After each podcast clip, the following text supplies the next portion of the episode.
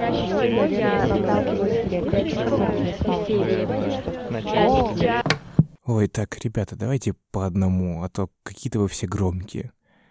Всем привет, с вами подкаст 18.00, и сегодня мы поговорим про коронавирус. Ой. Нет, конечно, мы про коронавирус сегодня рассказывать не будем. Это мы оставим другим людям хайповать и наживаться на данной теме, а сегодня мы продолжим говорить про ваши стереотипы и вообще про стереотипы в принципе. В одном из выпусков предыдущем мы говорили про стереотипы, мы поговорили о них с точки зрения нашего мнения, какие из них являются, по нашему мнению, основными, актуальными для нас. А сегодня мы воспользуемся вашим мнением в формате голосового сообщения что уже было в выпуске про сны, когда мы собирали ваши сны. Вот, поэтому сегодня будет выпуск подкаста про ваши стереотипы. И я предлагаю послушать э, то, что вы мне записали. Всем спасибо, кто откликнулся на мою просьбу о записи. Огромное вам, ребят, спасибо. Тем, кто не откликнулся, я отчасти тоже благодарен, потому что вы помогли сформировать этот выпуск тоже таким, как он сейчас выходит. Поэтому желаю приятного прослушивания и надеюсь, кого-то это выпуск он удивит, кого-то, может быть, заставит задуматься, потому что мнения разные, и люди говорили, в принципе, много чего разного, интересного и того, что их волнует. Вот, спасибо. Уви- услышимся, увидимся в подкасте 18.00.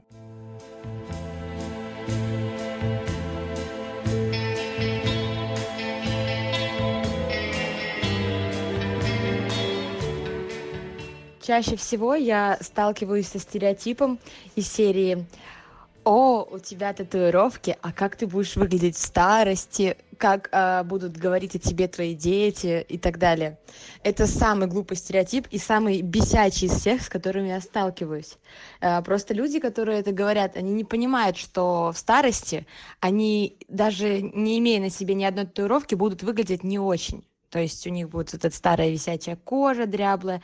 Тем более бабушки и дедушки вряд ли ходят в топиках и в мини-юбках, да, по городу, когда они старые. вот, поэтому это самый тупой глупый стереотип, который мне приходилось встречать. А, ну, будет у меня татуировка, ну, постарею я вместе с ней, и ну, как бы буду выглядеть абсолютно так же, только еще и с татуировкой. И вообще это мое дело, и меня бесит, когда люди в это лезут. Если говорить о стереотипах, с каким стереотипом я сейчас чаще всего сталкиваюсь? А, стереотип такой. Довольно часто мы слышим. Одень шапку, заболеешь. Не ешь мороженое, заболеешь. Не стой на холодном, заболеешь. А, поешь обязательно кашу. И так далее. И это все мы слышим в детстве и слышим в адрес детей, наших детей, сейчас особенно от бабушек этот стереотип нам идет очень-очень издалека, от мам, к мам, от их, от их мам и так далее. Вот давай рассмотрим, например, не ешь мороженое на улице холодно, заболеешь, не ешь много мороженого. Это э, сейчас уже доказательная медицина, и это уже все давно доказано. Наше горло болит не от мороженого. Наше горло заболевает от а, вирусов, от инфекции. А, поэтому мороженое никак повлиять не может. Второй стереотип о том, что одень шапку, заболеешь. То же самое. Ребенок и мы, мы всегда сами, допустим, мы потели, но мы одевали шапку. А что? Потому что нам сказала мама, нам сказала бабушка. Но это делает только, это делает хуже. Поешь кашу, мы насильно ели. К чему это ведет? В дальнейшем это просто-напросто ведет к ожирению поешь побольше вырастешь а, обязательно там э, утром манку там это все стереотип Я хочу рассказать о стереотипе, э, всемирно, может быть, известном, многие согласятся, многие, может быть, нет. Но все-таки женщина за рулем. Раньше, когда я была еще молоденькой, может быть, где-то несмышленой, может быть, просто не задумывалась об этом, может быть, просто не обращала внимания. Но я думала, чего все так грешат на этих баб за рулем? Что они вам сделали? Что за сексизм? Что за э, дискриминация? Что за предвзятые отношения? Я хрен знает. Но все-таки меня волновало немного. Бедные бабы. Подросла я, мир вижу, кругозор расширяю, внимание обращаю и поняла одно. Бабы за рулем – это зло. вот серьезно, вот, вот прям вот не побоюсь этого процента, но минимум в 80% случаев, если ты видишь а, как машина едет по-тупому, если вообще машина едет и водителю плевать на всех, вот он едет как хочет, вот ему так нравится, это баба. Вот даже какой 80%, да больше однозначно, но процентах 88 это баба. Вот не знаю, с чем это связано, может быть, может быть, бабы эгоистки хотя я сама баба, вот так парадокс, да, может быть, а, бабы эгоистки, может быть, бабы а, себе на уме. Они едут, они никого не уважают, они вот на дороге одни такие. Вот. Но все-таки я не знаю. Я, кстати, я, кстати, я думаю, все спросят, есть ли права у меня. У меня прав нет. И я не хочу на них сдавать, чтобы а, не быть такой же одной из этих а, девчонок, которые а, водить не могут. Вот, поэтому, девчонки, так не надо. Хорошо, стереотип, значит, следующий, да? Не служил ни мужик. Да, этот стереотип вызывает у меня улыбку на лице, потому что я считаю, что это не так. Я сам служил, и могу сказать, что да, армия – это очень замечательная школа жизни. Я думаю, что ее стоит пройти практически ну, всем молодым людям, так или иначе, это дает какой-то жизненный урок.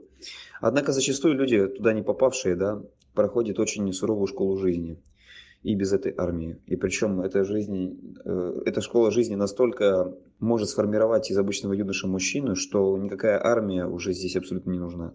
Конечно, чаще всего, наверное, действительно, может быть, не берусь браться, сказать точно, что да, действительно, те, кто не служили, они не мужчины там, или в них нет какой-то мужской натуры, какой-то мужской настойчивости. Да нет, почему же? Э, просто, может быть, они не, не усвоили тех или иных уроков, которые преподают в армии. И вообще в целом хочу сказать то, что нынешняя армия, э, большая ее часть, большая ее часть, не нынешняя армия, это зачастую, ну, наверное, не тот урок вообще, который прям стоило бы прям пройти ради того, чтобы стать мужчиной. Нет, немножечко не так. Она позволяет как бы немножечко, э, ну, немножко другое, то есть смотреть на людей по-другому, наверное, никому не доверять в первую очередь, может быть, быть хитрее э, не только как бы к самому себе, но и к остальным. Нынешняя армия, она больше учит, как выбраться с той или иной ситуации, как э, научиться врать, как научиться не попадаться, как научиться не палиться и так далее. То есть, ну, абсолютно не тому, что я там ждал. Э, я, в принципе, сам, когда попал в армию, я очень разочаровался, потому что думал, что это реальная суровая школа жизни, где из мужчины делают юношу, и первый же его, э, так сказать, опыт это какой-то суровый э, мужской удар по печени. Нет, это абсолютно не так. Сейчас, к сожалению, армия не такая уж, так скажем, замечательная школа для формирования прямо-таки настоящего мужчины. Э, нынешняя армия, она позволяет извлечь другие уроки, которые сейчас, я думаю, нет смысла обсуждать. Как бы да, она, безусловно, полезна, вот, но в качестве формирования мужского стержня, да, может быть, она подходит, э, но не прям таки, чтобы совсем. Я думаю, что это прям не лучший такой вариант, и поэтому я думаю, что стереотип тоже немножечко неправильный. Это стереотип из каких-то э, советских времен, когда, наверное, те, кто не служили, действительно не были мужчинами. Когда Союз рухнул, очень много юношей оказалось на улице, зарабатывали деньги как могли, попадали в разные неудобные ситуации, кто-то спасался как мог, и я думаю, что вот уже эти люди научились мыслить немножечко по-другому. Поскольку я врач, мы будем говорить про стереотипы про врачей, которые в обществе бытуют и, наверное, первый из этих стереотипов это то, что у врачей высокая зарплата. На самом деле это не так. Зарплата абсолютно средняя. Средняя зарплата вот по каждому региону, будь то, то Калининград или Петербург или Дальний Восток, я уверена. Вы можете посмотреть статистические данные, если вы прям зададитесь этим вопросом, то врачи зарабатывают не золотые горы. Еще бытует мнение, что врачи, даже если не э, зарабатывают много, то обязательно берут взятки. На самом деле очень малое количество врачей, единицы, я бы сказала, вымогают у пациента деньги. И это крайне непрофессионально. Скажу даже наоборот, что стереотип у пациентов есть, существует такой, особенно у пациентов, которые после операций, особенно обширных операций, если это онкологические операции, если это операции акушерские, когда спасают детей недоношенных, когда какие-нибудь осложненные кесарево сечения. Ну, короче, когда ситуация сложная.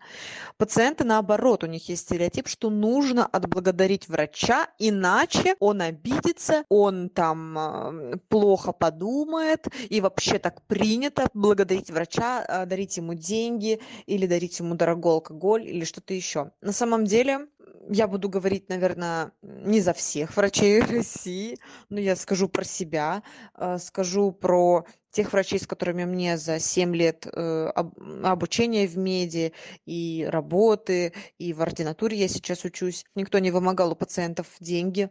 Да, конечно, приятно, когда пациент тебя благодарит, но вообще, если врач работает в каком-то муниципальном учреждении, в государственном, которое осуществляет свою деятельность по квотам ОМС или по квотам других каких-то страховых компаний, как правило, все оплачивает страховая компания, никаких дополнительных финансов от пациента точно не нужно ну, по крайней мере, врач об этом вас не попросит. Если это ваше личное э, желание отблагодарить, вы всегда можете это сделать, но врачи редко смотрят косо, если кто-то их не поблагодарил. Ну, такого, ну, это просто очень неэтично. Второй стереотип про врачей, что они дают клятву Гиппократа.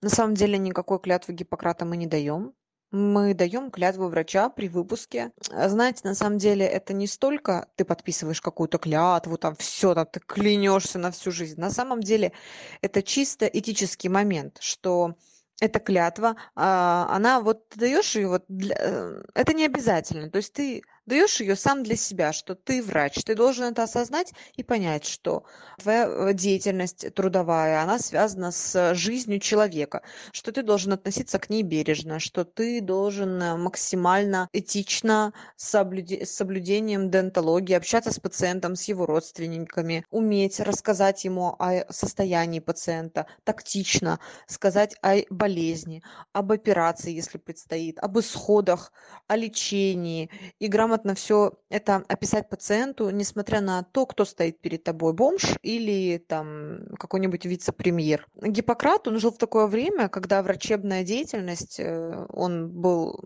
такой основоположник врачебного дела, э, который привнес очень много в медицинскую науку.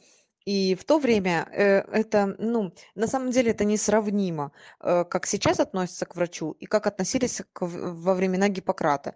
Если вы внимательно прочитаете клятву Гиппократа, он говорил о том, что врачебная специальность должна всегда быть хорошо оплачиваться. То, что врач, он как бы работает не бесплатно и э, не, не за спасибо, а вот будь добр, пожалуйста, положи денежку, иначе как бы, извините. Есть определенные, определенные определенные э, нюансы в этой клятве Гиппократа, поэтому ее сейчас вообще не применяют. Я не знаю, сколько десятилетий уже прошло. Сейчас никто, когда выпускается с института, ее не произносит. Ее виды изменили и как-то вот э, под современные реалии подогнали. Поэтому ты же врач, ты же клятву давал. На самом деле эта клятва, она ни к чему абсолютно не обязывает, и врач не обязан что-то делать вот э, из ряда вон. Еще есть э, такой стереотип, что врач должен лечить всех своих родственников, соседей, и их домашних животных, их троюродную бабку мамкиной сестры и не имеет права отказать в помощи.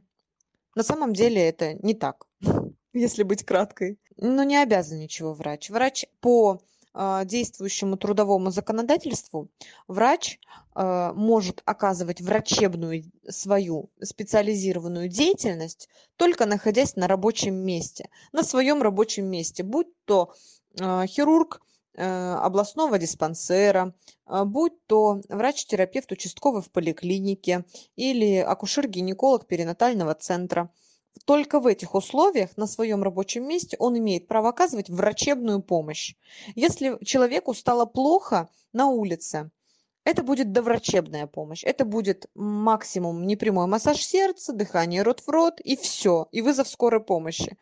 Если врач приступит э, к выполнению своих каких-то врачебных манипуляций на улице, часто такое бывает, что пациент э, может засудить после того, как ты спас ему жизнь, он засудит тебя за то, что ты сломал ему ребра или сделал что-то не, не, неквалифицированную помощь оказал. Поэтому э, врач не обязан никого лечить вне своего рабочего места. Это, ну, наверное, знают все. Э, но часто так бывает, что ну, родственники, они всегда полагаются на твою помощь. Они звонят, они пишут, они задают вопросы в социальных сетях, а, они постоянно спрашивают совета.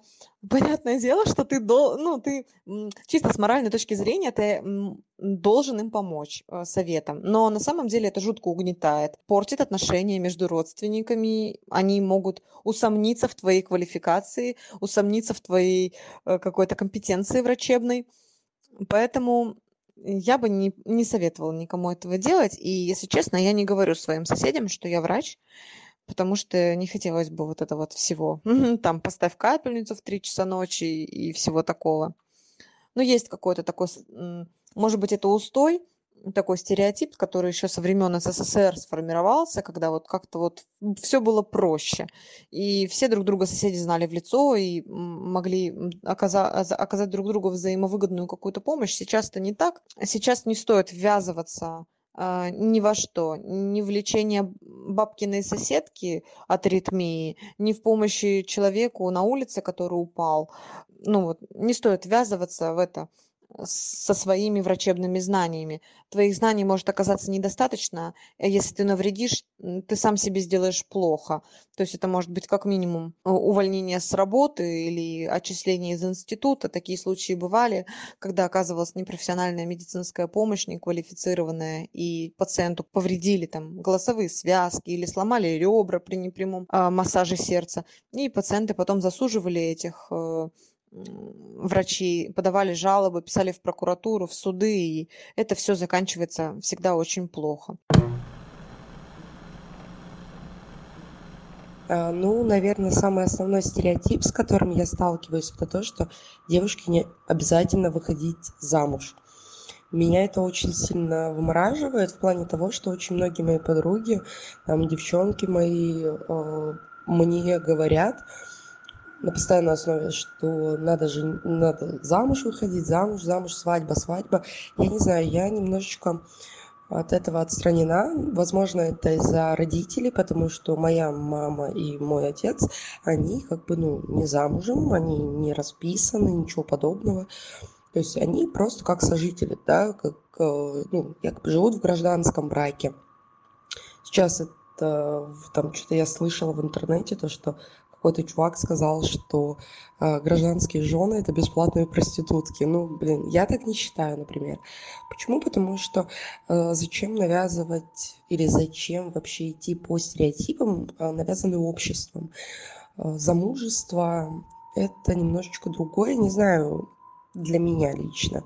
Если мне с человеком кайфово, если мне нравится с ним находиться, жить, э, не знаю, если я его люблю, то связывать себя узами брака, ну, как по мне, немножечко, ну, не то, что глупо, а не обязательно. То есть в целом, во-первых, я очень сильно люблю свою фамилию, да, а замужество, оно в целом предполагает того, что я должна менять свою фамилию. Как бы, понятное дело, есть лояльные, там, ну, Димон мой, допустим, он ну, как бы первоначально говорил о том, что мне не важно, будешь ты с моей фамилией или там свою оставишь. Но несмотря на все это, как бы я понимаю то, что по, опять же, стереотипам, навязанным обществом, я должна быть целиком и полностью, да, то есть я э, тем самым показываю, что я его женщина, и, типа, у меня должна быть его фамилия, у детей наших его фамилия. Ну, нет, мне так не нравится. Мне очень нравится то, что есть люди, которые это понимают и которые не стремятся к тому, чтобы связать себя узами брака. Я прям очень сильно за них, наверное, топлю, потому что, ну, как бы, зачем? Это бабки. Особенно меня очень радуют люди, которые на свою свадьбу берут кредиты. Я прям вообще с этого умираю. У меня, ну, были такие друзья, сейчас мы с ними уже не общаемся, которые на свою свадьбу взяли кредит. Это, по-моему, вообще максимально тупо. Я не знаю, что человеком должно двигать в этот момент, чтобы, типа, один день отгулять, взять кредит на 300 штук и все, потом выплачивать его. Ну, это бред. А, свадьбу можно сыграть в том случае, если тебя позволяют финансы, скажем так, на все это торжество. Если же нет, то тогда куда ты рыпаешься? Да и тем более, чтобы быть вместе, чтобы жить, э, ну, как бы мы в 21 веке живем, опять же, я думаю, многие обходятся без этого. То есть, да, хотя есть разные люди, есть разные приверженцы того, что нет, нет, свадьба, свадьба. И я вот постоянно сталкиваюсь с этой проблемой. Ну, даже не то, что проблемы, постоянно мне говорят о том, что необходимо выходить замуж и так далее. Не знаю, может быть, где-то в глубине души очень-очень глубоко хотелось бы чего-то похожего, да. А вот, но как бы сейчас я понимаю, что я просто вот такого вот формата тусу ну, просто-напросто не вывезу. Да, и с финансовой стороны, и в целом по желанию своему. Еще один стереотип, ну, возможно, этот больше подходит, да, под пример. Заработал много денег, значит, нечестно, или подарили. Особенно, вот я столкнулась это лично с нашей семьей разговаривая по телефону, банально, со своей подругой, подруга с школьной скамьи, она мне говорит, вот э, рассказываю я свекрови о вас, говорю, что вот ребята открыли там, ну, фотостудию, любят путешествовать, несколько раз были за границей и так далее. И слыш, вижу уже укор в глазах такой, что хм, понятно, это им родители. Ну, моя подружка как бы знает, что ну, своим, да, трудом мы не, за, не зарабатываем миллиарды, но мы в эти путешествия ездили сами и так далее, и отдыхали. Но она говорит, нет, не может быть, это точно родители, они сами не могут. То есть, опять же, идет такой стереотип. Если ты молодой и чего-то там добился, то это обязательно не ты сам, это обязательно со стороны тебе э, ежедневно, ежемесячно подают какую-то дань. Почему вот с чего это идет этот стереотип? Опять же, задается вопрос. Ты же работаешь, да, как бы. Но нет, лю- вот наши взрослые, наши э, они все равно, а, им помогают, а, они не сами, ну понятно. И вот становится как-то даже, ну, вот моя подруга говорит, я стала говорить, да нет, но этому человеку не, не получается доказать, говорит, ну она такая сказала, ну хорошо, хорошо, но в глазах все равно виден вот этот вот, ну не может быть, что-то там не так. Но что не так, вопрос, да? Иди вот там с плакатом стой и доказывай, что нет, мы сами поехали, никто нас там э, не оплачивал нам билеты, не оплачивал нам жилье. Да, понятно, что это не дешевое удовольствие, но мы живем э, своей жизнью. Родители наши, бабушки, они живут своей жизнью. Почему мы обязательно должны сидеть на шее? Почему они нам обязаны помогать? Почему они нам обязаны в материальном? Я считаю огромной помощью какое-то, не знаю, общение наше. Это да одному быть плохо. Если ты общаешься с семьей, у тебя есть с кем поговорить, дом родной, да, это это помощь. Я, не, я считаю постыдным, не дай бог такое. Это, это плохо, это только в очень плохой ситуации, когда ты вот чувствуешь, что родители тебе обязаны помогать. Нет, мы, молодежь, мы тоже на что-то способны. Мы способны на то, чтобы самим это сделать. Неужели, почему и на, некоторые взрослые, да, вот, ну, я имею в виду лица там за 60 и так далее, они считают, что их ребенок не способен. Вот она так считает, вот эта женщина, да, которая говорила, она так считает про своего сына, допустим, что не могут они сами вот с этой девочкой позволить. Вот почему идет такое? Это же не так. Сейчас очень много молодых, довольно успешных ребят, которые зарабатывают в 3, в 4, в 5 раз больше нас. Понятно, но вот такой стереотип, что заработал много, значит, помогли, украл, там, невозможно заработать честным трудом, не воруя и так далее. Вот может быть, это какой-то микропример, да, микросемьи, и они вопрос даже не в миллионах, а просто в понятии. А, стереотипы в моем случае касаются того, что я должна делать в жизни, какой я должна быть, как я должна выглядеть. И, наверное, последнее то, что я женщина. А, когда мне было 20, и я была в серьезных отношениях, мне говорили, почему не выходишь замуж, ты же не успеешь. 20 лет. Сейчас мне 25, у меня нет серьезных отношений. И мне говорят, что ну уже все, всех женихов разобрали, твой поезд ушел. А, если я поправилась на 2 килограмма, то почему ты так много ешь? Почему у тебя такой большой живот? Так не должно быть. Когда я худенькая, то почему ты худая, почему ты не ешь? Где твоя грудь? Почему нездоровый вид? А, почему кожа темная? Ты что, из Африки? Или откуда ты? В 13 я выберивала кожу лимоном. Те, кто когда-либо это сказал, попробуйте проделать то же самое со своей кожей. Не зарабатываешь энную сумму денег в месяц, чего ты достигла. Ездишь по странам, в Италию мужчина свозил. Нет, ездила с лучшей подружкой праздновать ее день рождения. Рассталась с парнем, это все твой характер. Молодо выглядишь, что тогда что ты знаешь об этой жизни? Какой там у тебя был опыт? Ты же девушка, ты что ты могла сделать сама? Ты не можешь этим заниматься у тебя не получится, это для мужчин, ты девушка, ты должна делать это. На самом деле очень много стереотипов, которые я могу записать еще минут на пять, а, но, наверное, всегда все пытаются сказать другим, что они должны делать и что у них не получится. Название самого стереотипа я ну, не скажу, я просто э, общий посыл, смысл передам его. А, очень часто встречается у меня, ну, в моей жизни, вот, у друзей моих. Суть стереотипа такова, что многие люди считают, что если человек намного старше тебя, ну, например, лет там 30-35, то он уже имеет за плечами неплохой, ну, то есть богатый опыт жизни, а, который, а, который может поделиться вот с тобой или еще с кем-то. То есть, ну, типа, к таким людям нужно прислушиваться. То есть, почему-то все зачастую думают, что они опытнее, они, они больше знают, вот, они мудрее, что ли. Вот, но по факту в обыденной жизни мы сталкиваемся с такими людьми, и зачастую, ну, где-то, может быть, процентов 50, которых я встречал, может, даже больше, они не соответствуют этому. А, есть наверняка, ну, есть люди, все, все, все зависит однозначно от жизненных обстоятельств, которые Э, которые встречались человеку, все трудности, которые он преодолел за те годы, которые он прожил. Вот, какие уроки он извлек от, от воспитания, то есть от множества вообще факторов.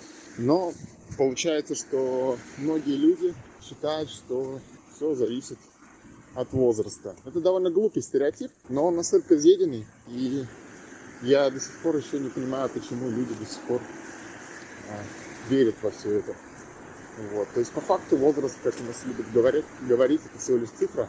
Вот. вот этот стереотип меня частенько вообще с ним сталкиваюсь и раздражает периодически. Вот. Потому что я, у меня очень много знакомых, которые меньше 30, да, и примерно, ну, чуть-чуть меньше знакомых, которым за 30. Ну, то есть я общаюсь там с своим другом, которому там 22-23, вот, и который там пережил много, много очень интересных событий в жизни. Вот. Я общаюсь с человеком, которому там 35-37. И я понимаю, что он еще ребенок. Ну, не то, что ребенок, у него еще какой-то юношеский задор. Он немного сыро, сыро мыслит, то есть у него нет уже, а, не сформировались какие-то принципы и так далее, в отличие от того человека, которому 22 года.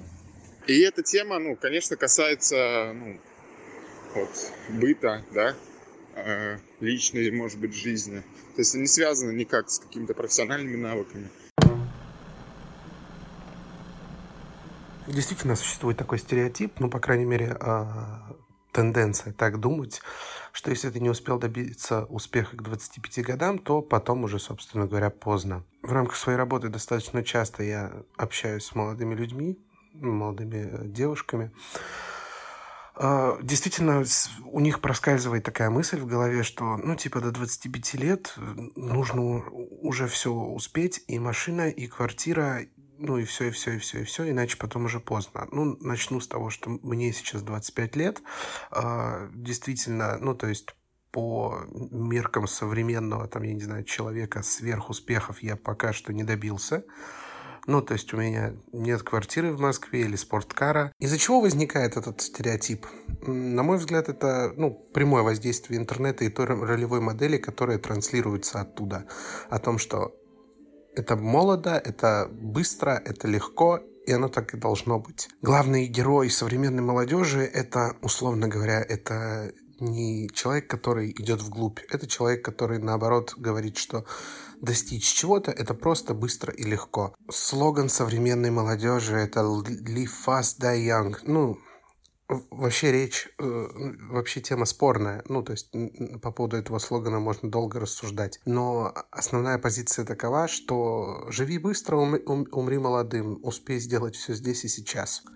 Из-за чего это произошло? Ну, на мой взгляд, в том числе, это действительно правда о том, что э, момент пиковой своей продажи, ну, то есть себя как специалиста, как личности, как человека, действительно снизился. Это факт. Ну, то есть, условно говоря, если раньше стать губернатором, президентом или там топ-менеджером можно было исключительно, если тебе там за 40 и больше, ты считался опытным, ты считался э, знающим человеком, ну и на тебя, соответственно, реагировали.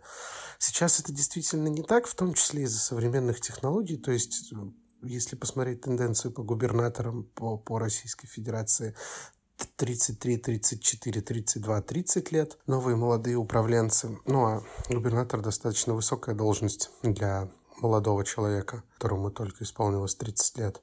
На мой взгляд, еще интересно обратить внимание на то, что в рамках этого стереотипа, когда говорят достигнуть всего, а, навряд ли подразумевают получить Оскар, Нобелевскую премию или создать э, там что-то разработать очень крутое. А, здесь важно понимать, что в данной концепции, где достичь успеха к 25 годам, подразумевается, что тебе в 25 лет необходимо заработать много денег.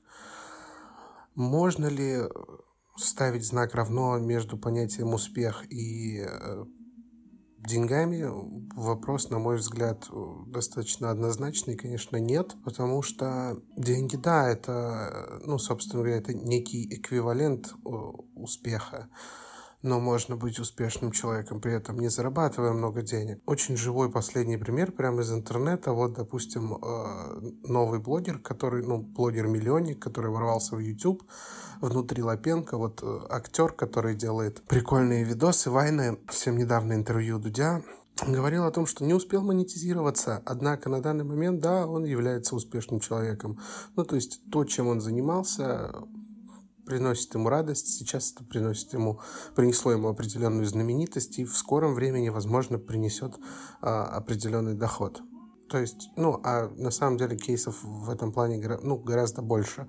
А, прекрасный сериал «Карточный домик», первые особенно сезоны, главный герой Фрэнк Андервуд говорит такую фразу, что между деньгами и властью, всегда выбирайте власть. В концепции, где успех равно деньги, ну, то есть мы видим, что это э, ровно противоречит сказанным словам данного персонажа, хотя персонаж персонаж этого сериала действительно успешный человек с очень успешной карьерой, очень умный. Стоит ли переживать э, на тему того, что там, в 25 лет, если ты не достиг успеха, то все как бы game over, можно заканчивать. Нет, я ни в коем случае не призываю здесь никого к повсеместной прокрастинации. То есть, если ты в 25 лет живешь с мамой и э, не зарабатываешь денег, то да, чувак, у тебя проблемы серьезные, но это не конец. Здесь хотелся, здесь хочется сделать небольшой reference к э, современным тенденциям в системе образования. Очень многие эксперты, ну и вообще очень часто сейчас говорят про индивидуальный трекинг обучения. Ну, то есть подразумевая под тем, что каждому человеку необходимо э, там, определенное количество времени на усвоение той или иной темы. Каждому человеку необходим свой подход подачи информации.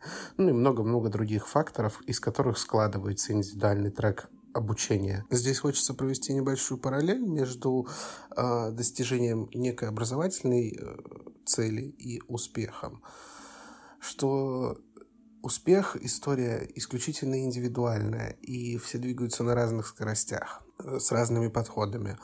Тут скорее история идет о том, что если успех это есть твоя финальная цель, то так или иначе ты к ней придешь. Зависит от того, какой темп ты выберешь, где будешь черпать вдохновение и страсть к тому делу, которое занимаешься.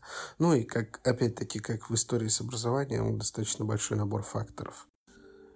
И я не уверен, что достаточно четко выразил свою мысль. Вот все, что я хотел сказать, это история о том, что жизнь это не спринт, это она больше похожа на марафон. И если ты там очень быстро и резво стартанул, не факт, что тебя хватит на длинной дистанции. Учитывая, что жизнь — это некая марафонская дистанция, очень важно подобрать темп. Кому-то действительно проще двигаться быстрыми спринтами, ну, то есть забрался на горы, передохнул, забрался дальше. Кто-то предпочитает э, равномерно распределять свои силы и как бы двигаться, достигая успеха к 30, там, к 35, к 40. Я не считаю, что есть четкое ограничение по возрасту, что если ты достиг или не достиг успеха к 25 годам, то э, можно ставить там крест на себе, на своей жизни. Поэтому я просто уверен, что ну, не, нет у достижения успеха какого-то определенного возраста. Если ты достиг успеха или не достиг успеха к 25 годам, э, то там можно ставить крест и как бы на все забивать. Ну, сто процентов нет много известных кейсов. Есть один из самых э, известных. Это чувак, который, ну, создатель Alibaba. Это китайский аналог Амазона. Ну, тоже один из богатейших людей в Китае, да и в мире, в мире, наверное, в принципе. До 30 лет работал учителем английского и зарабатывал 15 долларов в месяц. Ну, а сейчас он один из самых богатых людей планеты. В 40 лет. Ну, пожалуйста. А, поэтому тут скорее важно сконцентрироваться на истории о том, как правильно распределить свои силы на этом, ну, достаточно длинном маршруте. Чтобы понять, что жизнь не спринт на самом деле, ну, типа, многого не надо, достаточно просто попробовать э, быстро пробежать год. Ну, ты же не можешь быстро пробежать год. Ты можешь пройти год, ну там, опять-таки с передышками. То же самое и здесь. Э, выбираешь свой темп и идешь к этой истории. Поэтому, как вывод, я бы хотел сказать, что, ну, да, этот стереотип, он действительно не беспочвенный, потому что возраст своей там самой актуальной продажи действительно снизился до 30-35 лет. Но это все равно не значит, что если в 30-35 ты себя дорого не продал, что ты не сможешь этого сделать в 40 или 45. Я считаю то, что современному человеку надо быть осторожнее со стереотипами, потому что они могут быть навязаны. Ну, конечно, если речь идет уже об опыте, то есть это не какая-то однократная ситуация, которая сформировала какое-то общее мнение о том или ином человеке или деле, да, если это уже какой-то опыт конкретный, то есть если мы там знаем, что человек, допустим, алкоголик, он там постоянно употребляет спиртное, но все время говорит, что я брошу, я брошу, то мы уже понимаем, что в принципе он пьяница. Вот. А если мы там один раз увидели его с бутылкой, а потом уже бежим всем друзьям рассказывать, что он только делает, что пьет, мне кажется, зачастую нашим общим сформированным мнением должен э, быть какой-то наш жизненный опыт или опыт, скажем так, более а, более опытных людей в этом деле, более поживших, а, более набивших таких шишки, там, которые уже окунулись в это дело с головой. А, например, у парней очень принято как бы считать, да, то, что действительно женщина должна быть на кухне. Я считаю, что это не совсем правильно. Женщина может быть на кухне. Вот. Конечно, да, у нее получается, я считаю, что достаточно хорошо и здорово хранить очаг, готовить кушать, там, смотреть за любимыми, близкими людьми и так далее. Вот. Но должен помогать и любящий муж, парень, молодой человек, там, отец, папа, то есть в зависимости от ситуации. Вот. Я считаю, что женщины как бы не обязательно должны быть на кухне, они, в принципе, имеют право заниматься тем, что им нравится, да, ну, конечно же, не крича во весь голос, что вот мы будем делать это, мы не будем стоять на кухне. Это уже какой-то митинг, это уже какой-то, не знаю, саботаж. В общем-то, я думаю, что в каждом из нас живет стереотип. каждый из нас может этого, конечно же, не подозревает, но тем не менее я уже сам как бы убеждаюсь с течением времени, что даже вот по достаточно большому количеству своих друзей, что все-таки зачастую как бы чаще всего так и есть. Практически в каждом из нас есть стереотипы, и нам надо с ними бороться. Для того, чтобы бороться, надо уметь видеть ту или иную ситуацию с двух сторон, потому что это есть ключ к успеху. Когда мы видим ничего, кроме своего носа, да, то есть есть только наша ситуация, есть наше мнение, а есть неправильное, то, конечно же, такое мнение, оно к успеху не приведет. Стереотипы с этого навязываться, конечно же, будут однозначно. Стереотипные люди на самом деле о многом говорят. О них можно сделать какие-то выводы тоже. Конечно же, тоже взвешенные. Не так с плеча рубить, скажем, когда там посмотрели на человека. Но опять-таки, э, если человек уже опытен в том или ином деле, да, то он имеет право так говорить, потому что зачастую, может быть, в его жизни так или иначе складывалась более неблагоприятная ситуация для того или иного момента. Например, он там купил автомобиль там марки BMW, да, и говорит, она у него ломалась, постоянно проводил с ней все время в сервисе, и по итогу ее эксплуатации можно сказать, что BMW ненадежный автомобиль, в ту очередь, как у другого, там, с таким же автомобилем никогда никаких ну, ситуаций негативных не было, все было замечательно, он может сказать, ну, абсолютно дать отрицательную оценку. Как бы, то лучше тогда третьему человеку просто впитывать эту ситуацию с двух сторон, смотреть на первый случай, на второй случай, и уже, глядя на это, делать выводы что, в принципе, я думаю, позволяет этому человеку быть гибким, быть э, толерантным к мнению, то есть э, не осуждать. Я, кстати, очень ценю современного человека именно за это, за то, что он э, умеет э, слушать с двух сторон, как мне кажется, зачастую. То есть либо это уровень пофигизма, такой как бы колоссальный, да, либо это уровень, когда ты просто, скажем так, находишься в стороне, например, и когда тебе кто-то что-то навязывает, ты просто аккуратненько так тактично съезжаешь.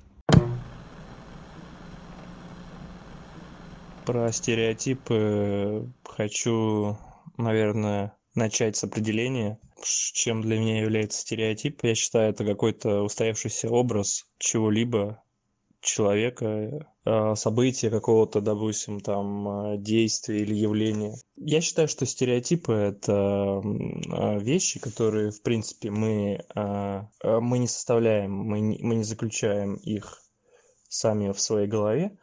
Вот. Стереотипы всегда приходят к нам извне, они являются неким таким навязанным явлением, которому мы зачастую можно даже сказать, невольно подчиняемся, не, э, скажем так, неосознанно подчиняемся, вот. Стереотипы вообще, ну, существуют, в принципе, я думаю, я считаю, что стереотипы существуют на протяжении всего жизненного цикла человечества, вот. Э, какие-то стереотипы приходят, какие-то стереотипы уходят, какие-то новые, свежие, какие-то старые стереотипы, вот. Для меня лично вообще самым, наверное, раздражающим Э, стереотипам. Их два стереотипа, которые меня очень сильно раздражают, наверное, в последнее время. Потому что, ну, их на самом деле много, как бы я иногда, иногда думаю об этом, иногда понимаю, что, в принципе, я тоже волей-неволей подчиняюсь им, но это, в принципе, делает каждый человек. Каждый из нас подчиняется каким-то определенным стереотипам, как я считаю. Вот. Для меня э, два самых раздражающих стереотипа, как со стороны мужчин, так и со стороны женщин, является то, что, значит, она ну, не может как-то какие-то выполнять определенные какие-то тяжелую работу, э, которую может выполнить только мужчина. В принципе, это как бы является как бы отчасти правды, но отчасти неправды. Это все очень сложно, это нужно все отдельно все считать, э, считать и, и анализировать.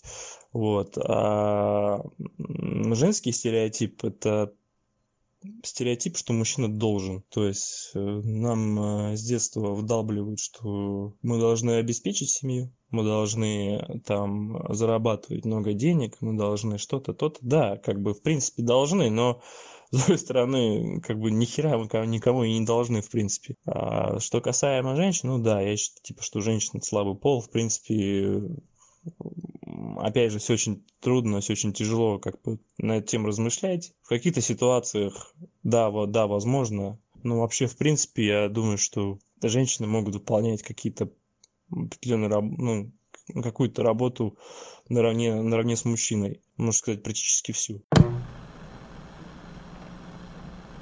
Тема стереотипов довольно сложная. Она даже сложная не для понимания, сложная в плане всеобъемлющей такой структуры, потому что не существует какого-то гомогенного течения стереотипов, и поэтому для себя я не могу выбрать один, который бы бесил меня сильнее остальных.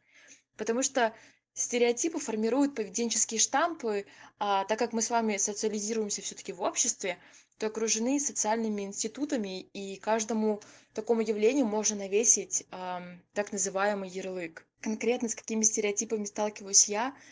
Со всеми. Потому что я персона, которая имеет все-таки активную социальную политическую позицию. Я феминистка и веганка. И в каждом таком явлении существуют свои стереотипы, от которых очень кринжит. Самый, наверное, банальный — это то, что многие персоны думают, что феминизм это какое-то радикальное движение, которое ненавидит мужчин, который пытается их принизить, как-то дискредитировать э, в обществе и ножками своего клитора захватить мир. А когда дело доходит до веганства, когда ты говоришь людям, что ты не ешь продукты животного происхождения и вообще не поддерживаешь эксплуатацию животных, ты каждый раз слышишь, что вот коровок ты не ешь, но растения ведь тоже живые. И мне каждый раз хочется отправить таких людей поучить биологию второго класса. Потому что если осилить, а не выдумать аргументы в пользу феминизма или веганства, если не стигматизировать стереотипы, которые ходят вокруг этих явлений, то кажется, что у человека, у которого есть хотя бы ну, какие-то фундаментальные представления о справедливости, не может не поддерживать эти идеи. И поэтому я не могу выбрать один стереотип, который волнует меня больше всего, потому что меня волнуют все стереотипы, там стереотипы на расовой, этнической почве, меня волнуют стереотипы, которые ходят вокруг ЛГБТ-персон, стереотипы, связанные с ВИЧ-инфекцией, стереотипы о бездомных, стереотипы о ментальных расстройствах, гендерные, возрастные, лукийские, фотофобные стереотипы. Я думаю, что каждому такому явлению нужно посвящать целый выпуск подкаста и разбирать эти темы локально, потому что существует целый спектр проблематик вокруг них. И подкаст это клевая такая платформа для того, чтобы говорить о проблемах э, общества. Ну и, наверное, нужно сделать какой-то итог и сказать, что ребята, девчонки, не поддерживайте стереотипы и не стигматизируйте проблемы какими-то приколами. Люди, которые страдают от э, нападков, от стереотипов, они не сами их выдумали. И, возможно, кто-то скажет, что стереотипы всегда на чем-то основываются. Ведь не просто же так они существуют. Но я считаю, что все стереотипы только от нашего с вами собственного невежества. Все, всем спасибо, всем хорошего дня и хорошей жизни. time, stop a traffic line. Your future dreaming.